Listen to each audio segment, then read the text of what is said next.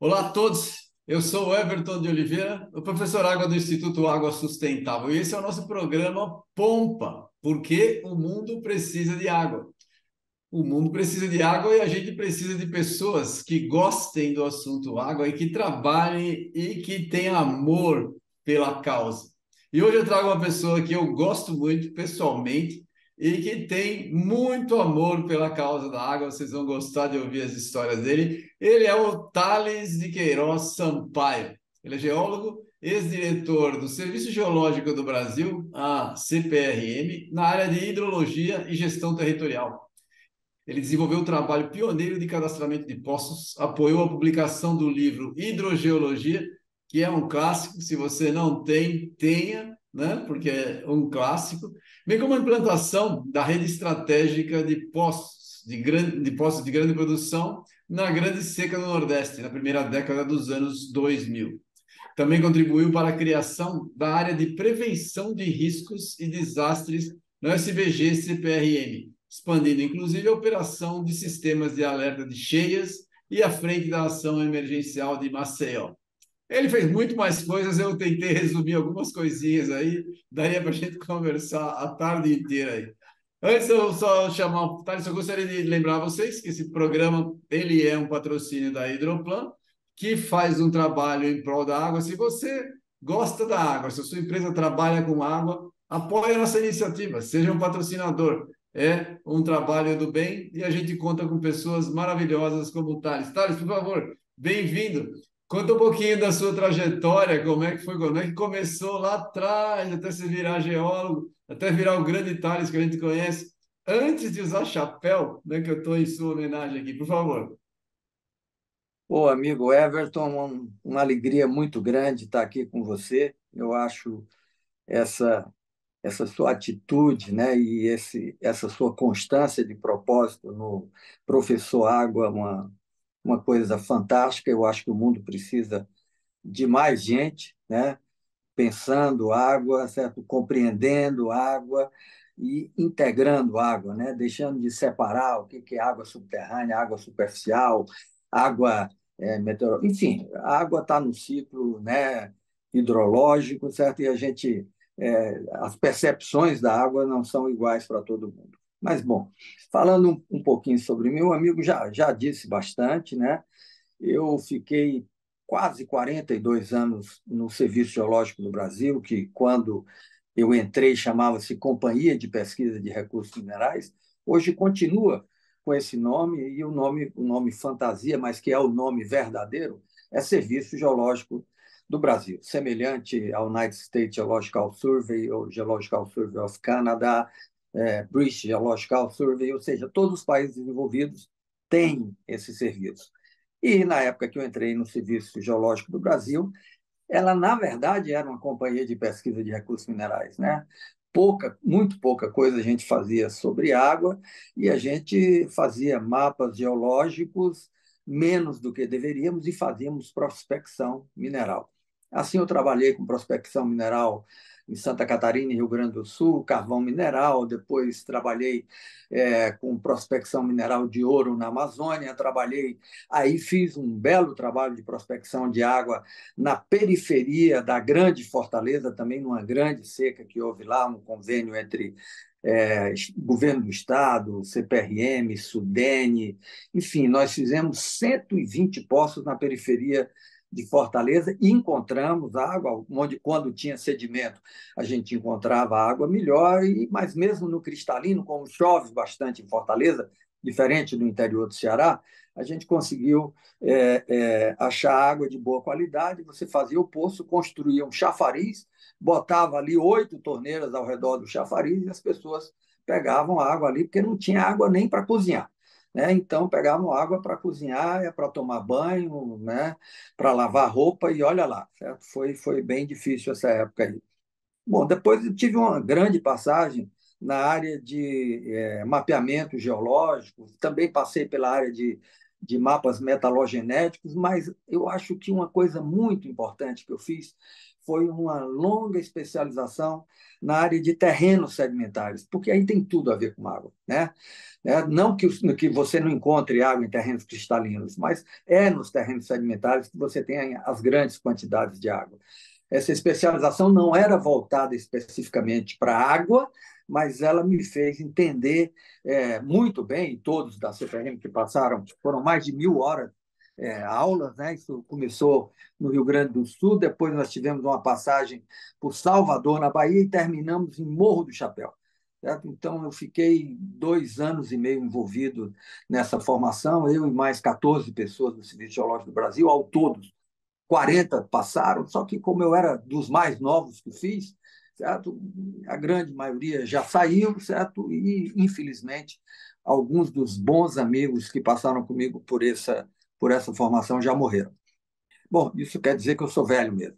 Certo? Mas, mas, mas, enfim, estou bem? Estou bem, saí do Serviço Geológico do Brasil para me dedicar à família, certo? E é, porque, é, num determinado momento, eu compreendi que o meu compromisso com o país, o meu compromisso com o Serviço Geológico é, do Brasil tinha sido máximo nos mais de 40 anos que lá eu estive e que talvez não tivesse sido o máximo com a família. Então eu digo não, agora, de agora para frente, o compromisso vai ser máximo com a família. Eu quero estar com a família, eu quero poder viajar com a minha família, eu quero poder desfrutar, conviver mais com as minhas filhas, minhas netas, minha mulher. Enfim, esse, esse, esse é um compromisso meu. É, digo para o amigo que recebi algumas propostas é, para fazer consultoria, mas declinei de todas de todos todas as os convites e agradeci humildemente, né? E fiquei muito honrado é, por todos que me contactaram, mas infelizmente agora eu estou noutra jornada. Bom, tem só um detalhe do meu currículo que eu queria acrescentar, tá? O detalhe é que eu sou o único geólogo e isso é um, isso é muito grave, isso que eu vou falar. O único geólogo desse país que assessorou diretamente o ministro de Minas e Energia. Existe no Ministério de Minas e Energia, existiu lá uma Secretaria de Minas e Metalurgia, depois Secretaria de Geologia, Mineração e Transformação Mineral, mas o único geólogo que teve lá, no mesmo andar do ministro, numa sala ao lado do ministro, e que, portanto, era chamado pelo ministro de Minas e Energia para qualquer discussão, inclusive alguns que não envolviam geologia, mas que ele achava que envolvia, ele me chamava. E eu aprendi muito nessa época que fiquei no gabinete do ministro. E também fui o único geólogo que passou pelo gabinete do ministro da Integração Nacional. Então, o que, que, o que, que eu quero dizer com isso? Né? E, naquela época, né, alguns colegas na CPRM, é, porque a gente tinha um plano de carreira, e eu fiquei parado, né, eu não era promovido, e eu fui lá e reclamei, pô, mas como assim, cara? Eu vou ficar... Fiquei oito anos e meio na esplanada e, e não, não, recebo nenhuma promoção. Aí falou, não, o que, que você está fazendo na esplanada? Eu falei, cara, tudo que o ministro vai falar sobre geologia nesse país, sobre o Serviço Geológico do Brasil, sobre a Agência Nacional de Mineração, sobre o DNPM, ou sobre qualquer coisa, ele me chama na sala dele para conversar. Enfim, eu sou, eu sou um jovem de carreira do Serviço Geológico do Brasil que estou prestando um trabalho ao ministro de Minas e Energia para o Serviço Geológico do Brasil. Enfim, mas isso não foi bem compreendido naquela época e eu fui bem prejudicado, mas passou certo? Isso passou, certo? Enfim, eu voltei para a CPRM novamente como diretor, eu tinha sido diretor lá na década de 90, né? entre 98, 99, 2003, depois fui diretor novamente de 2011 a 2015 na mesma área. E aí a gente alavancou muito a compreensão das questões da água no Serviço Geológico do Brasil.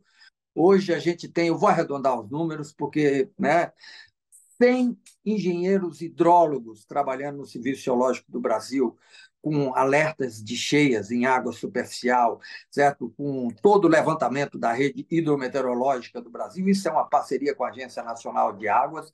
E a gente deve ter aí, eu posso errar um pouquinho para cima ou para baixo, tal, alguma coisa em torno de 70 hidrogeólogos no Serviço Geológico do Brasil. E o amigo sabe que, além disso, a gente tem geofísicos, é, geólogos é, que fazem mapeamento geológico, geólogos que fazem geoquímica, enfim, e tudo isso, essa equipe de geociências que tem no Serviço Geológico do Brasil é importantíssima para a compreensão dos fenômenos ligados à água e aí incluindo o risco geológico, né? Se você não entende como é que a água percola no solo e como é que pode haver um acidente por causa dessa percolação, certo? Ou seja, a água está envolvida com praticamente tudo, né? Se você vai fazer mineração, precisa de água. Se você quer uma água de excelente qualidade para beber, você precisa da água mineral, certo? Se você quer água para abastecimento público, e aí São Paulo é um, é um exemplo né, de várias cidades abastecidas com água mineral do aquífero Guarani de excelente qualidade, e fora do aquífero Guarani também tem água, a gente sabe que tem água é, subterrânea em São Paulo, em lugares estratégicos que abastecem hospitais, etc. Enfim, mas isso o amigo sabe muito mais do que eu. Eu, eu acho que essa, essa introdução foi grande e, por favor, fique à vontade para me redirecionar para onde o amigo achar muito bom, que é interessante. Eu só, eu só vou pedir para você fazer um acréscimo aí, que é o seguinte. É claro, eu sou geólogo, eu conheço, conheço o teu trabalho, conheço a CPRM, o Serviço Geológico há muitos anos, mas tem muita gente que não, que não sabe, que está nos assistindo, não sabe exatamente para que, que serve o serviço, o que, que um geólogo faz, o que, que a CPRM faz para a água, qual que é a função para o país eu acho extremamente importante, mas as pessoas, muitas não sabem. Você não quer passar essa informação, por favor? Sim, por favor. E, e essa é uma ótima oportunidade e uma pergunta maravilhosa. Obrigado, meu amigo. É, bom, como eu falei, a Companhia de Pesquisa de Recursos Minerais nasceu lá em 1969 para alavancar a mineração no país. Na verdade, o governo militar naquela época, isso começou a ser pensado, é, muita gente acha que isso foi apenas o ministro Dias Leite, mas não, isso começou a ser pensado pelo Costa Cavalcante, quando foi ministro de Minas e Energia, depois saiu para o Ministério do Interior, enfim, depois voltou e foi presidente da Eletrobras e Itaipu Binacional. Mas é, eles entendiam que o Brasil, o DNPM não cumpria mais, o DNPM, além de regular, certo, ele fazia as cartas geológicas do país. Certo? Então, eles entendiam que precisava de uma empresa com mais agilidade. E aí criaram uma empresa de economia mista, que era a Companhia de Pesquisa de Recursos Minerais, especificamente para descobrir riquezas minerais no país. O foco nem de longe era água. Mas se a gente for olhar todos os serviços geológicos do mundo, desde o Serviço Geológico da Inglaterra, passando pelo canadense, Estados Unidos, Japão, França, Austrália, todos eles também foram criados muito focados na mineração. E eu diria que todos evoluíram para uma visão mais abrangente da geologia. Certo? Nem de longe a geologia serve só para mineração. A geologia, na verdade, ela é fundamental para qualquer tipo de desenvolvimento que você queira colocar a palavra sustentável. Certo? Porque a geologia ela compreende o planeta de uma forma muito mais abrangente do que a maioria das ciências. Né? Então, a gente estuda a evolução do planeta desde 4,8 bilhões de anos atrás. E a gente sabe que esse planeta evoluiu de uma forma onde ele mudou, ele nunca teve a temperatura estável, eu acho que vale a pena a gente falar isso, certo? E tem um monte de gente falando bobagem, ah, porque o, o clima está mudando, o clima nunca foi estável. A nossa civilização é que, em relação à evolução do planeta, é uma coisinha de nada, é, é assim, a metáfora que a gente constrói, que eu acho mais compreensível, é se você fizesse o tempo geológico do planeta Terra em 24 horas, o homem teria aparecido quando falta dois minutos para meia-noite para completar as 24 horas. Ou seja, a civilização humana no planeta é quase nada.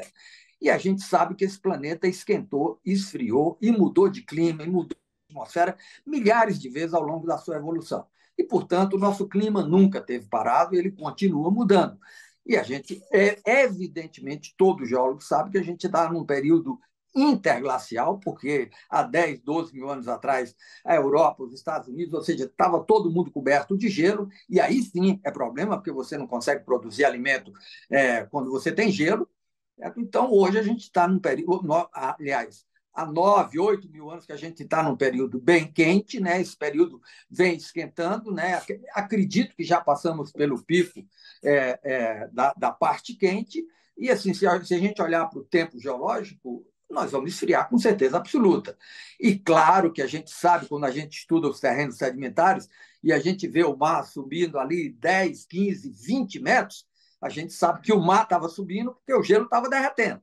Então, estava entrando no continente. E ao longo dessa observação, a gente, a gente observa que o mar subia um metro, depois descia ali 20 centímetros, depois subia 50 centímetros, descia um metro, depois subia dois metros, descia 50 centímetros, enfim. A gente sabe que ele, essa transgressão marinha, o mar avançando sobre o continente, quando o planeta esquentava, era uma transgressão que não era linear, né? nunca foi. Certo? E da mesma forma, quando a gente está esfriando, também não é uma coisa. Você esfria um pouco, depois esquenta, aí o mar, baixa, depois sobe um pouquinho, depois baixa mais, depois sobe um pouquinho, e vai assim sucessivamente baixando. Então, assim, é, hoje os serviços geológicos do mundo inteiro se dedicam a compreender de uma forma mais sistêmica, de uma forma mais holística, os fenômenos que acontecem no planeta. E entre os fenômenos mais importantes, até porque é, a gente crê, certo, que a água é a fonte fundamental da vida, certo, está o estudo da água, certo? E isso não é uma coisa de hoje, né? A gente tinha, tinha aquelas apresentações bacanas é, do amigo e de muitos geólogos bacanas que fazem apresentação em congressos voltadas mais para as pessoas que não são iniciadas em geologia, e eu sou, me, me incluo num desses, certo? que a gente via lá na, na, civilização antiga, na Mesopotâmia, no Egito, como é que eles escavavam os poços, como é que eles retiravam água.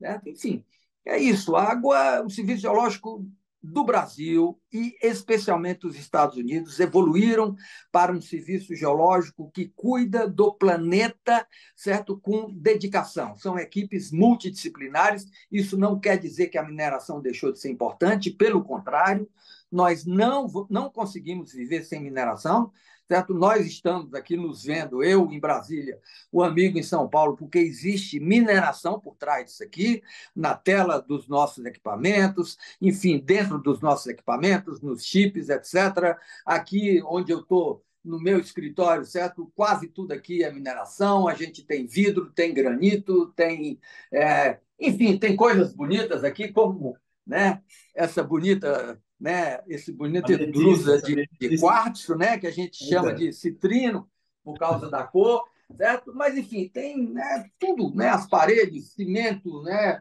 é, o ar-condicionado está cheio de mineração. Tirando, Sim. tirando madeira e fibra, tudo é, é, é mineração, não é isso?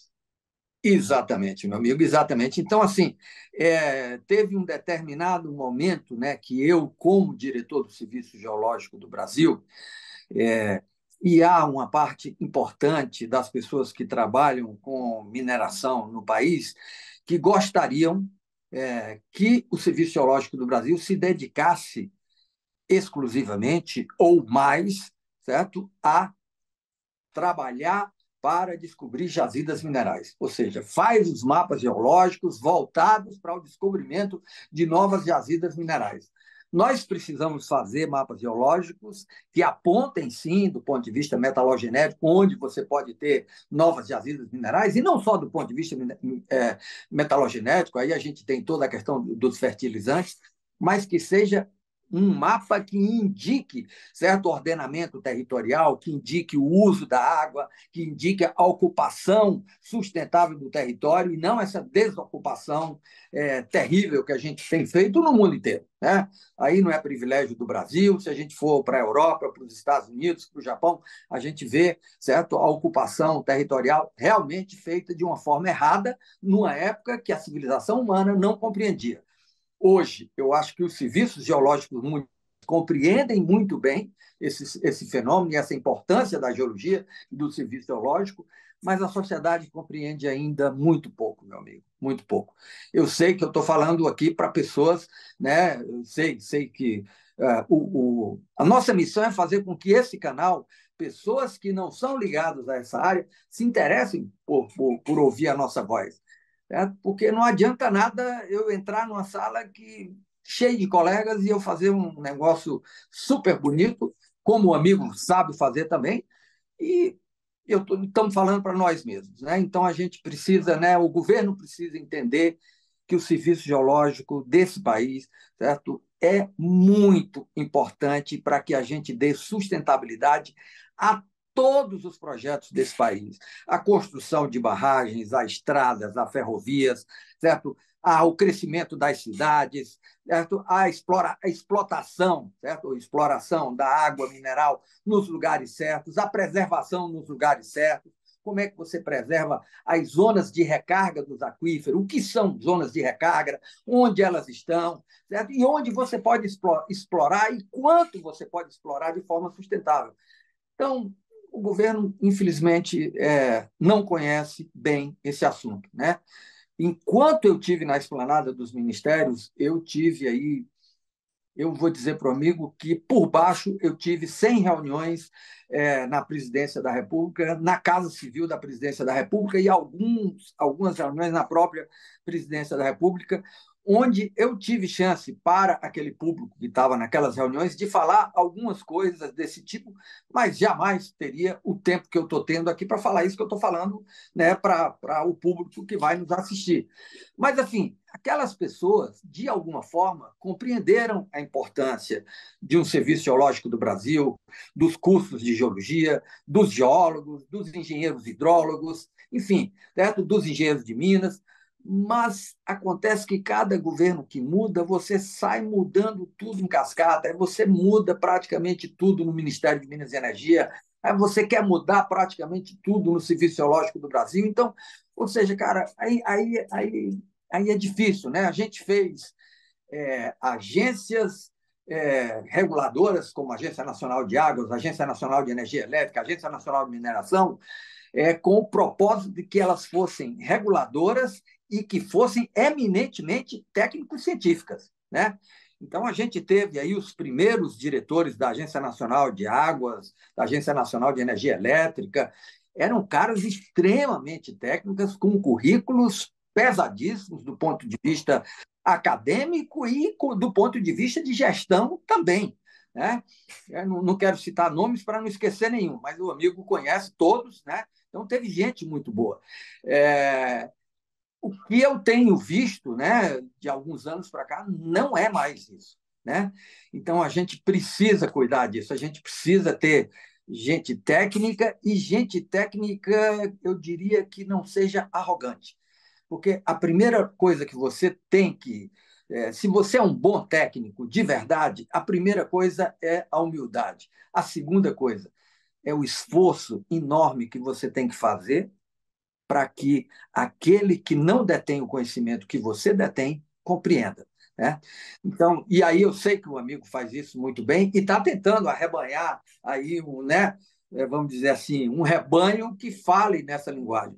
E é, eu tive muito afastado, certo? E quero aqui dizer para o amigo que provavelmente alguns dos meus amigos vão vão ouvir isso. Eu tive realmente muito afastado nos últimos três anos, quase que um ermitão, mas eu estou bem, certo? E agora, certo, é, fora do Serviço Teológico do Brasil, volto agora para essa convivência familiar, mas claro que estou sempre à disposição para falar de coisas bacanas, como a gente está falando aqui, numa sim, forma sim. que não seja técnica, certo? E sem nenhuma arrogância de ser o dono da verdade. Muito bom. Então, fala, fala para a gente, aproveitando o seu embalo, você começou lá o trabalho de cadastramento de impostos, como é que foi a ideia de começar o cadastramento? E quando começou e como é que você pode comparar com hoje isso daí? Vamos lá, isso aí foi, também foi uma coisa muito bacana, certo? E aí eu queria dizer que isso não foi uma coisa minha, né? Isso foi uma coisa da equipe do Serviço Geológico do Brasil. Na época que a gente fez o, o, o cadastramento de poços no primeiro estado brasileiro, que a gente fez todo o estado, que foi o estado do Ceará, eu tinha sido é, o, o líder da equipe que trabalhava no estado do Ceará, certo? E tinha saído dessa liderança para ser coordenador nacional de qualidade foi esse pessoal que tinha, que tinha estado sob minha liderança, que são grandes amigos meus e que eu aprecio demais do ponto de vista técnico, né? e aí eu vou citar um dos caras que teve na organização de tudo isso, né? É, junto, junto comigo, certo? Duas pessoas que eu não posso deixar de citar, né? É, Fernando Carneiro Feitosa, irmão de Edilto Feitosa, que infelizmente nos deixou, que era um cara maravilhoso, Fernando foi assim, Fernando tem uma capacidade de planejamento e de organização ímpar, certo? Então eu nunca consegui trabalhar desde que eu cheguei na minha no, na minha primeira posição de liderança, eu nunca consegui trabalhar longe do Fernando.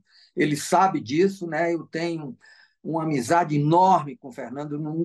Nós não convivemos diuturnamente. O Fernando está em Recife, eu estou há bastante tempo sem falar com ele, mas ele fez um planejamento maravilhoso. Tinha lá um chefe do Departamento de Exploração e Hidrogeologia da CPRM, é, Humberto Albuquerque, que também era um engenheiro de Minas, que foi um cara que ajudou muito. E aí teve o novo chefe da Unidade Regional de Fortaleza, que me sucedeu, que foi Claudio Carvalho de Araújo, que pegou aquele negócio junto com o Fernando e fizeram. Né?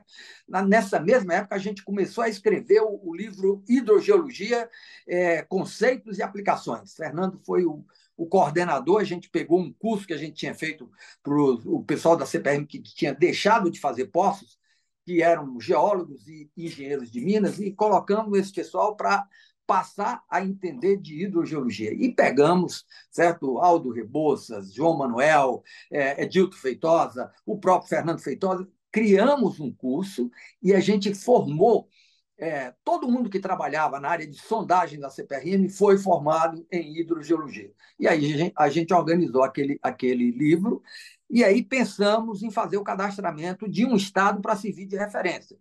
Quando a gente mostrou o cadastramento de poços no Ceará, certo? houve uma reunião. Essa reunião foi em Natal, uma reunião sobre água subterrânea, mas que não era organizada por geólogos. E eu fui convidado.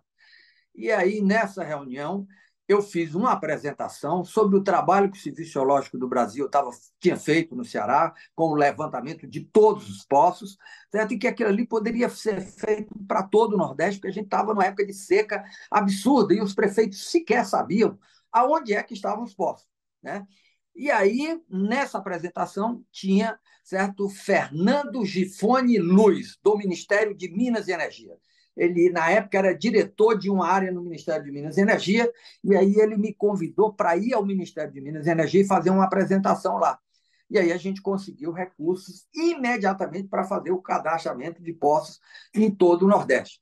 Certo? Nessa época, eu era coordenador nacional de qualidade. Aí eu fui para a diretoria de hidro, hidrologia e gestão territorial. E aí sim eu coordenei esse cadastramento de poços é, no Nordeste em todo. Aí criamos o CIAG, o Sistema Integrado de Informações de Água Subterrânea, e começamos a colocar essas informações dentro do CIAGAS. E aí fizemos cadastramento no Rio Grande do Sul, fizemos cadastramento em alguns estados fora do Nordeste, mas não aquele cadastramento abrangente que a gente fez no Nordeste.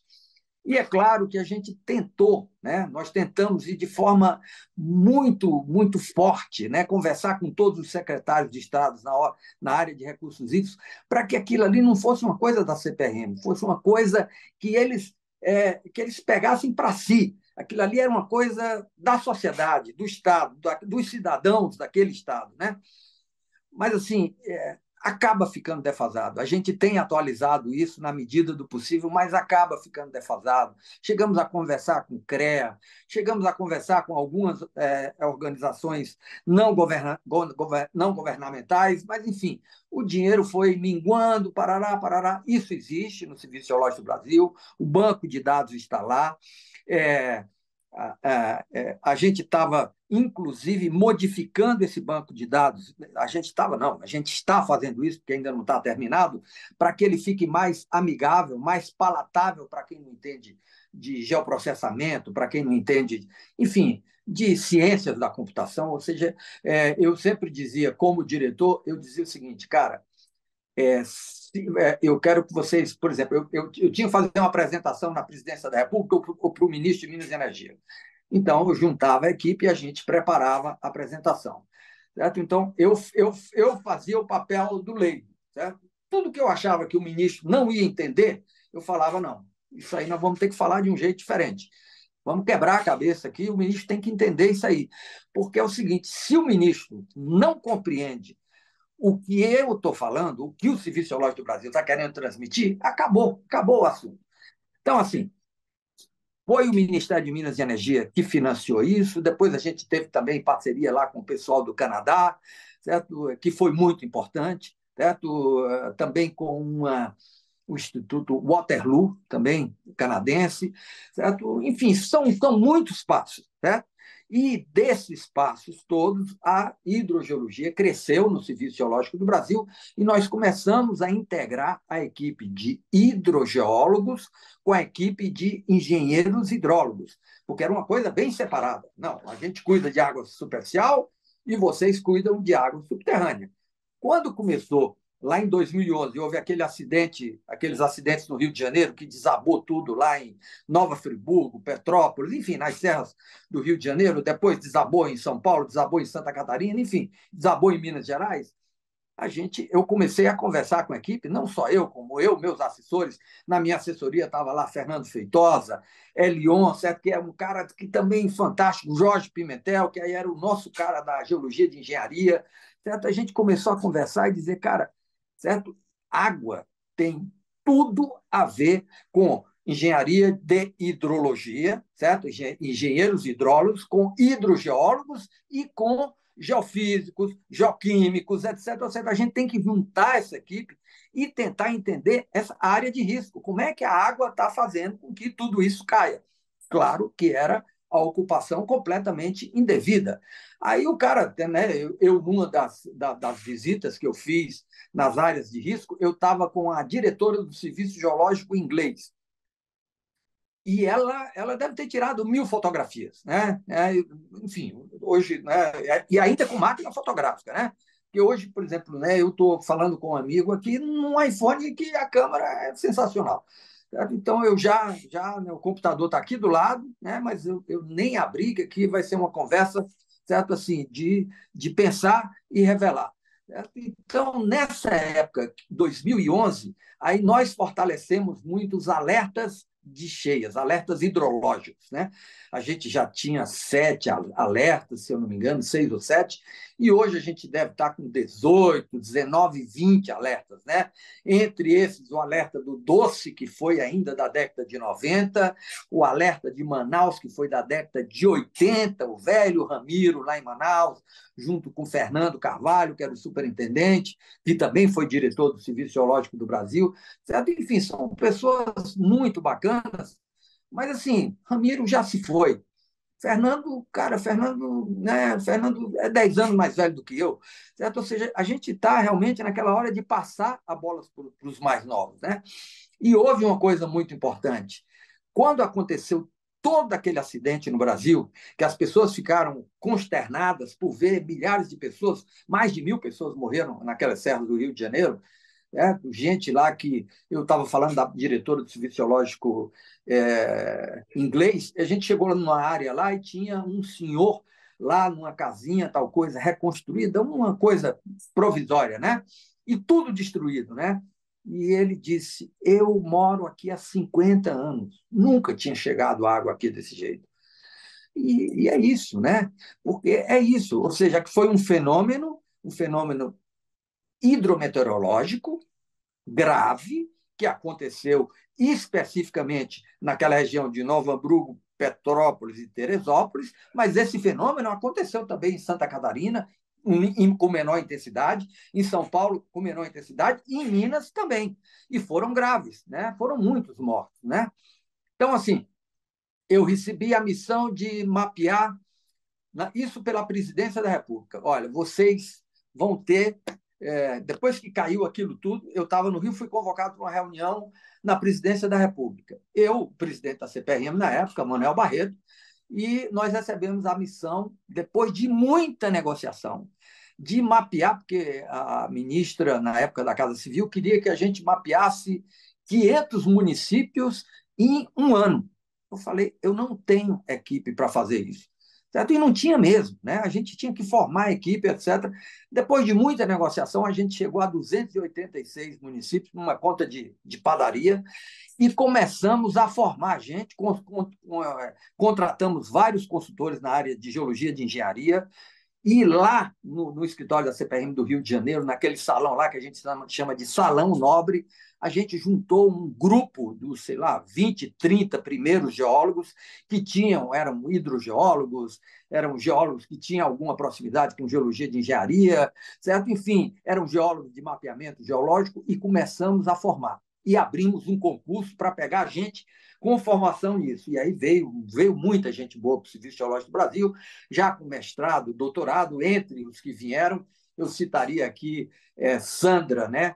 Sandra Fernandes chegou, chegou para a gente já com doutorado pronto, doutorado feito aí em São Paulo, na Unicamp, é, Geologia de Engenharia, e aí, rapaz, ela estava liderando uma equipe maravilhosa em Minas Gerais, Aí o, o Serviço Geológico Suíço convida ela para fazer lá um pós-doutorado de seis meses. E aí o diretor olha para aquela moça certo? diz, cara, como é que eu faço? Essa moça está começando a carreira dela no Serviço Geológico do Brasil, já chegou com doutorado, está sendo convidada para fazer um, um, uma pós-graduação que vai ser importantíssima e vai ser bacana, porque ela vai trazer o conhecimento para nós. Liberei.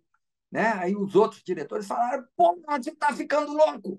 Você libera essa mulher. Eu digo, cara, nós vamos trabalhar quatro anos. Ela só vai ficar seis meses lá. Foi a melhor coisa que eu fiz, certo? Ela, ela trouxe muita coisa da Suíça, né? muita coisa que nós utilizamos no Brasil. Depois eu fui convidado para uma reunião com os diretores dos serviços geológicos europeus, mais Estados Unidos, Japão e dois países africanos, África do Sul e um outro lá que eu não, não me recordo agora e nós apresentamos o trabalho que a gente estava fazendo no Brasil para os diretores do Serviço Geológico do Brasil, do, europeus, e fomos aplaudidos de pé. Não é brincadeira, não. Certo? A, a minha palestra foi a última com o inglês macarrônico. A Sandra é, é fluente em inglês, o meu inglês não é bom, mas, enfim, eu ensaiei muito muito, com a equipe toda e com ela, certo? E aí botei minha cola aqui, fiz a palestra em inglês e, gente, foi um sucesso. E aí trabalhamos quatro anos. Antes da gente, é, é, a meta era a gente chegar é, a 860 municípios mapeados. Nós chegamos a mil.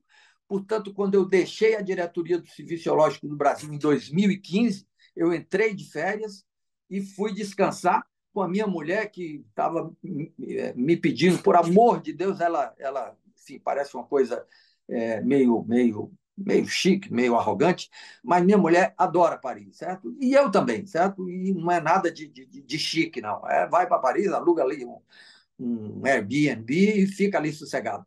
E eu fui com ela, né? É, passar uma semana e dar uma descansada, certo? Fui exonerado da diretoria do Serviço Geológico do Brasil certo? Sem nenhuma causa aparente, nem podia ser exonerado, porque estava de férias, depois tiveram que, que readmitir, exonerar depois. Enfim, certo? Aí já assumiu um cara que me substituiu, que não era de carreira no Serviço Geológico do Brasil, e que, certo? A primeira coisa que ele falou para a equipe de risco foi que ele não queria mais saber de meta fácil. Ele estava dizendo que a gente só tinha cumprido as metas porque as metas que a gente tinha cumprido eram fáceis de serem cumpridas. Porque ele nunca foi para o campo. Ele não tem a menor ideia do trabalho que foi feito no campo por essa equipe maravilhosa que está no Serviço Geológico do Brasil, que trabalha na área de risco. Foi um trabalho, não é brincadeira você subir morro, meu amigo, com chuva, certo? Com gente pobre, certo? E em algumas regiões perigosas por causa de, de narcotráfico, disso e daquilo outro. Algumas regiões nós não podemos subir, porque a Polícia Federal, a Polícia Civil, diz, a Polícia Militar dizia para a gente: nós não, não conseguimos dar segurança para vocês aqui. Certo? Mas, enfim, o fato é, hoje, acredito eu, até a última vez que eu olhei o Serviço Geológico, já tinha mais de 1.800 municípios mapeados de áreas de risco, ou seja, todos os municípios críticos para áreas de risco estavam mapeados. E esse mapeamento incluía você delimitar as áreas em três níveis de risco, em quatro níveis de risco: risco muito alto, risco alto, risco médio e risco baixo, certo? E aquelas áreas que a gente considerava sem risco. E olha o interessante: na Suíça, você tem, você tem três áreas, eles pintam na cor vermelha, azul e verde. Você pode ocupar, você não pode ocupar as áreas vermelhas, você pode ocupar as áreas azuis e as áreas verdes você pode ocupar. Só que eles têm sirene em todas as áreas de risco e todas estão mapeadas.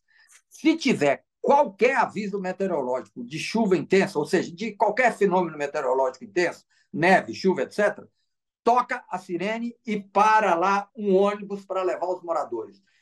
Todo mundo é obrigado a sair. E se não sair, o governo não indeniza a, a, a, as pessoas que foram mortas ou as casas que foram destruídas. Tá? Todas as pessoas têm que sair. E isso é extremamente organizado na Suíça. Certo? Então, assim, cara, isso foi uma coisa que eu vi e que eu trouxe, e falei aqui como é que eles faziam.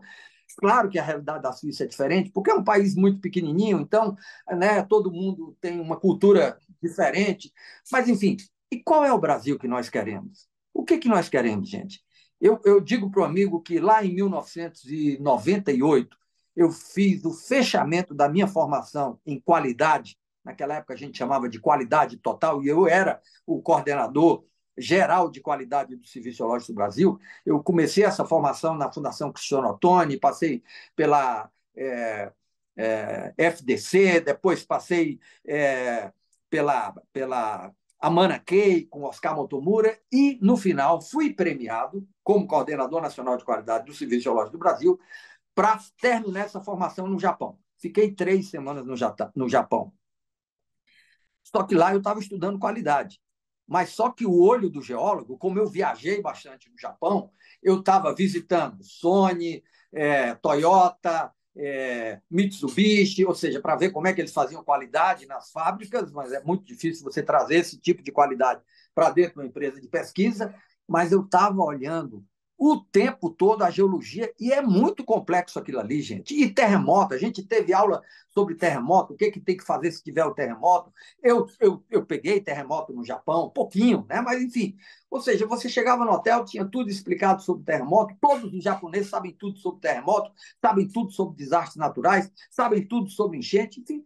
É isso, né? Então, eram 120 milhões de japoneses.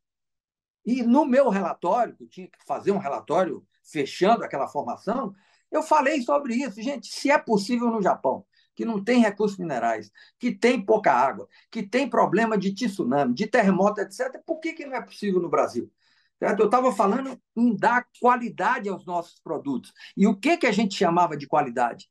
Era que aqueles produtos fossem destinados ao usuário, que o usuário pudesse compreender aqueles produtos. Porque eu me lembro de mapas geológicos que eu fiz que só um cara muito especialista em terrenos sedimentares poderia compreender aquele mapa. Então, aquele mapa é um mapa, entre aspas, né? eu vou usar a palavra parva, né? para não dizer tolo ou bobo, certo? Porque, cara, eu estou falando para mim, eu estou falando para um bocado de geólogo ou para o pessoal da mineração, que vai pegar um bom geólogo para ler aquele mapa e ver onde é que é possível encontrar isso ou aquilo outro. Mas o mapa não pode ser só assim.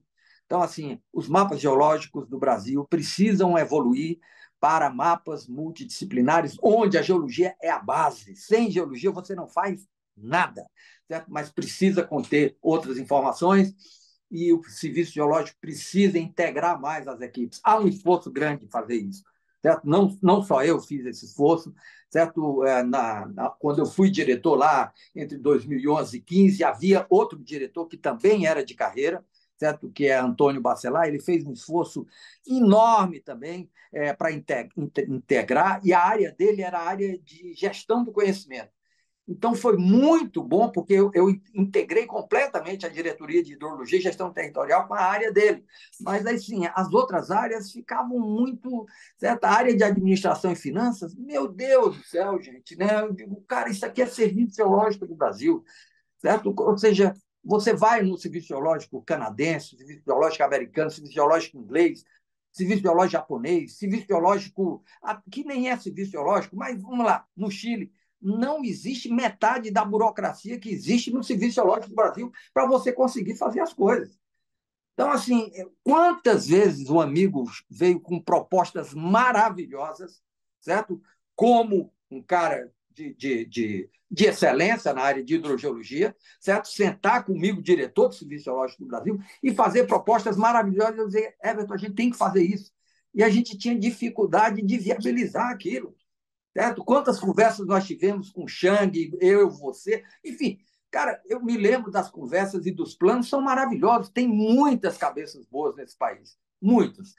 E eu acho que a gente precisa realmente pensar certo? na contribuição que a hidrogeologia, a geologia como base, a hidrologia, certo? e o desenvolvimento sustentável. Onde é que você liga tudo isso para colocar isso à disposição, enfim, do povo brasileiro, né? que a gente chama de sociedade brasileira, vamos dizer da nação brasileira, certo? Mas não pode avacalhar as instituições como eu considero que foram avacalhadas. Em, é, não vou determinar os anos, porque, enfim, passou minha vida, já saí disso, não concorro a mais absolutamente nada, concorro a avô, pai, pai da melhor qualidade. Eu me lembro que o amigo é, me contando, é, e aí é um, é um caos mesmo, né? Puxa, rapaz, minha filha passou, é, minha filha entrou na universidade. Eu falei, que bom, Everton. Aí você falou, pois é, ela entrou no Largo do São Francisco. Aí eu falei, pois é, porra, é a universidade de direito, porque minha filha é advogada, né? É a universidade de direito mais renomada desse país. Eu não entendo que exista outra melhor do que ela.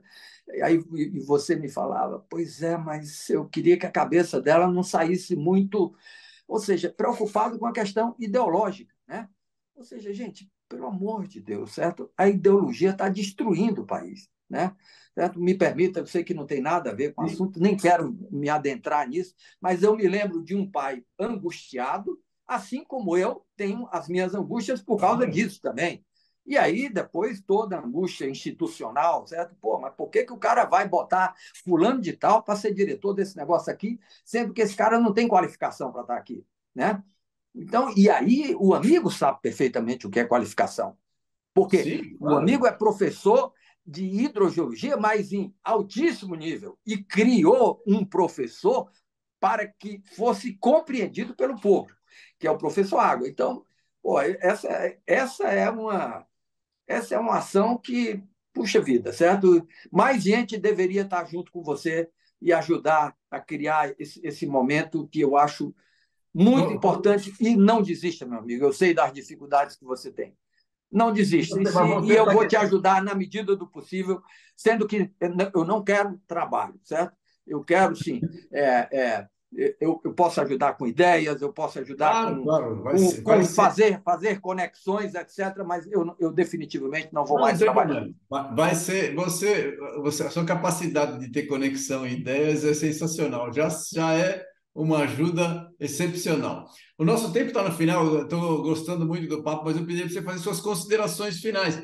E eu vou deixar claro para vocês aqui, ó, estou de chapéu, mas para você eu tiro o chapéu com certeza, Thales. Você é um cara que está no meu coração, uma pessoa que eu gosto. Doutor Everton. Tá bom? Eu tiro o chapéu para o amigo, certo? Da mesma forma, tiro o chapéu pro, principalmente para o professor Água e pelo trabalho maravilhoso que você tem desenvolvido, que eu assisto, né? Eu assisto, quero lhe dizer que eu assisto. É, eu vou voltar ao chapéu para me despedir, porque as pessoas não me conhecem é, sem chapéu. Então, é, para me despedir, eu queria fazer uma despedida, e é uma despedida do meu coração. Né? É, eu deveria ter feito isso, Everton, com vários grupos, com vários grupos de amigos que eu tenho e que não tenho conversado. Eu saí do Serviço Geológico do Brasil praticamente sem me despedir de ninguém. Eu fui lá no setor de pessoal e falei: Olha, eu não vou mais trabalhar. E aí o chefe do setor falou: Mas, doutor Thales, como assim? Senhor. Eu quero minha demissão agora.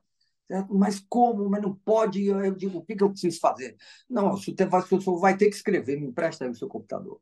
Escrevi lá e que escrevi que tinha problemas sérios, familiares, etc., e que tinha que dar atenção à família mas eu não precisava ter me isolado tanto de todos os amigos como eu fiz. Então, eu começo aqui pedindo perdão aos amigos queridos que porventura me assistam, certo? Por esse isolamento. E a minha missão agora, além de cuidar da minha neta, da minha filha que está em franca recuperação, da minha mulher e de mim próprio, certo? É me voltar novamente para os amigos, porque quem não tem amigo não tem nada, nada na vida, certo? E eu tenho muitos bons amigos e me ajudaram muito ao longo da minha caminhada. Essa história, que eu acho uma história bonita, né? É, modéstia à parte, não é uma história minha. Essa é uma história do Serviço Geológico do Brasil, porque cada pedacinho dessa história, por trás de mim, tinha pessoas muito melhores do que eu. Tenha certeza disso. Talvez, Everton, é, eu digo para o amigo, certo? Eu tenha tido a minha melhor capacidade era atrair e convencer pessoas melhores do que eu a trabalhar comigo, né? E aí eu poderia citar muitos, mas não vou citar porque vou certamente vou deixar de fora algum. Então não quero não quero citá-los, mas sou extremamente grato a essas pessoas que são maravilhosas, muitos, muitos delas você conhece e conhece bem e aprecia também. Mas, enfim, foram fantásticos na minha vida, tá? E eu te agradeço muito essa oportunidade de ter falado nesse canal importantíssimo.